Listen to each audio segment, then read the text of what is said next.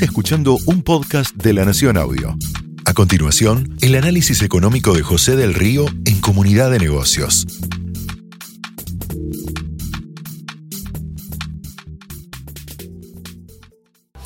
Esta semana será clave, definitiva, de cara a las próximas pasos. La semana que pasó fue una suma de errores no forzados de la oposición, un peligroso ocupar el espacio del oficialismo.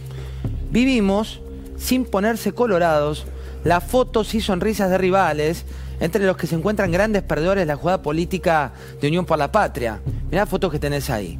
Lo ves a Mansur, ¿eh? que está sonriente con el ministro de Economía. Lo ves también a Daniel Scioli, que hoy recibimos un comunicado que nos contaba que va a ser asesor del Ministerio de Economía para las relaciones exteriores. Es sabido que aquí hay archienemigos políticos de toda la vida dentro de ese espacio, pero Scioli Mansur y el regreso del presidente inclusive, y hasta los enemigos más acérrimos, intentaron mostrar una foto de unidad para una campaña que creían muerta.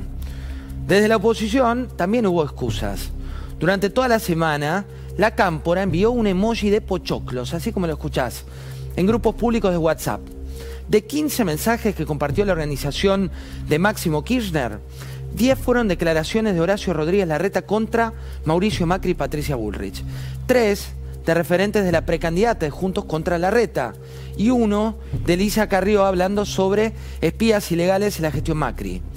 La mayoría de esas declaraciones fueron de la última semana. Pero yo les quiero preguntar, ¿ustedes tienen ganas de que se meta en la campaña Cristina? ¿Que recorra los lugares? Que nos dé una mano la compañera, que la necesitamos todos los argentinos y las argentinas. A ver, un poquito más fuerte, así escucha.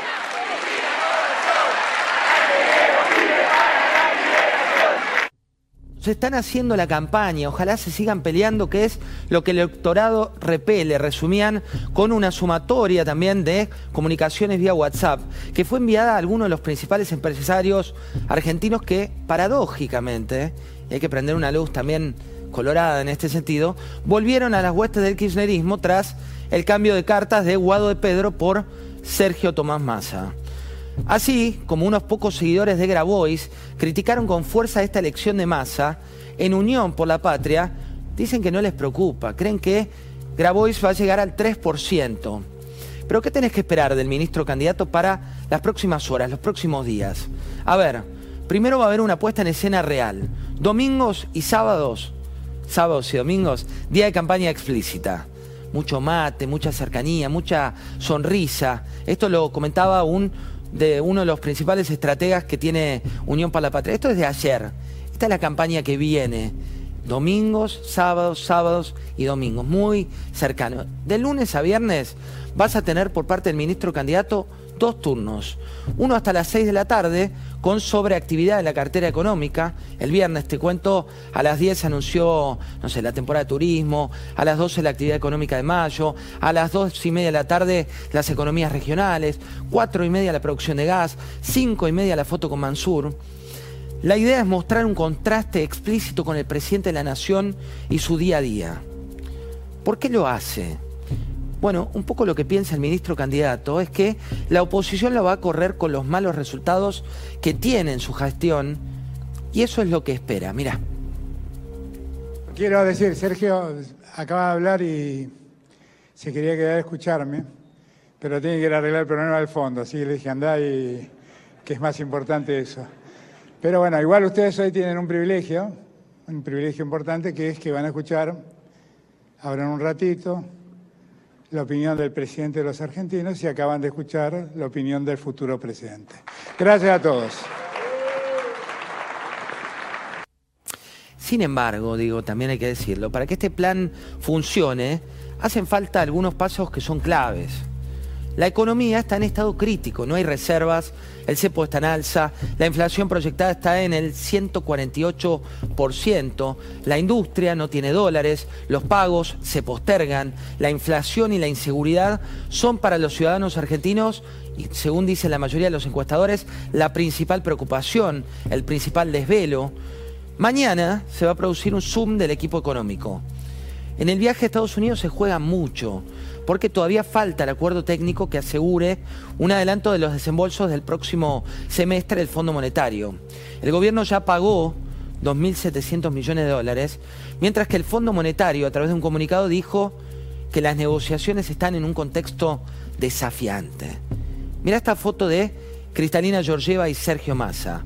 Massa busca un adelanto de los desembolsos, son unos 10.600 millones de dólares, pero también necesita un giro extra de 1.800 millones de dólares de los fondos previstos para 2024. Va a haber un viaje de Leonardo Matcour y de Rubinstein, espadas económicas de masa, que viajan el miércoles porque el 4 de julio les impide el feriado estar por allí. Y desde la oposición aseguran que no van a venir los fondos, que no va a haber un anticipo concreto. Este anticipo es fundamental para el plan económico de masa de cara a lo que viene. Para economía patear el problema, para más adelante, para después de las PASO. La fecha del viaje de Rubinstein y Matcour se da porque buscan tener antes un preacuerdo.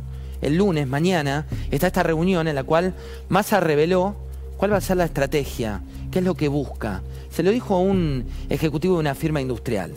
Dijo, estamos trabajando en un acuerdo con Brasil. Ahí es donde entra también lo que dijo Daniel Sciole y ahí es donde entra lo que dice en este corte Werner, uno de los hombres que fue director del Fondo Monetario y que te plantea lo que puede venir.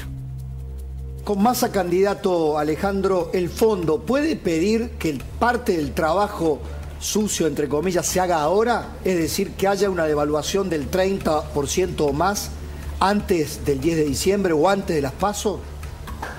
Mira, yo creo que eso no va a ocurrir. Yo creo que la negociación, el fondo lo ha de haber puesto en la mesa y al final del día van a llegar a un acuerdo en donde va a haber un poco del movimiento del tipo de cambio oficial, luego algunas medidas como las que, las que se ha comentado de devaluación tarifaria, ¿no? estimulando la exportación y castigando la, la, importación, y tal vez algunas medidas de los tipos de cambio eh, especiales. Yo creo que el gobierno argentino seguramente no aceptó esa medida y en segundo lugar el fondo con un gobierno que tampoco está convencido de hacerlo y que el resto de las medidas necesarias para que esta devaluación funcione bien y permanezca y no se traduzca en inflación para el próximo gobierno, el fondo probablemente aceptó una negociación con una cosa mucho más eh, sucia. Esto fue el análisis económico de José del Río en Comunidad de Negocios. Escucha todo el contenido de La Nación Audio en www.lanacion.com.ar barra podcast. Sumate para no perderte ningún episodio. Estamos en Spotify, Apple Podcast, Google Podcast y en tu reproductor de podcast favorito.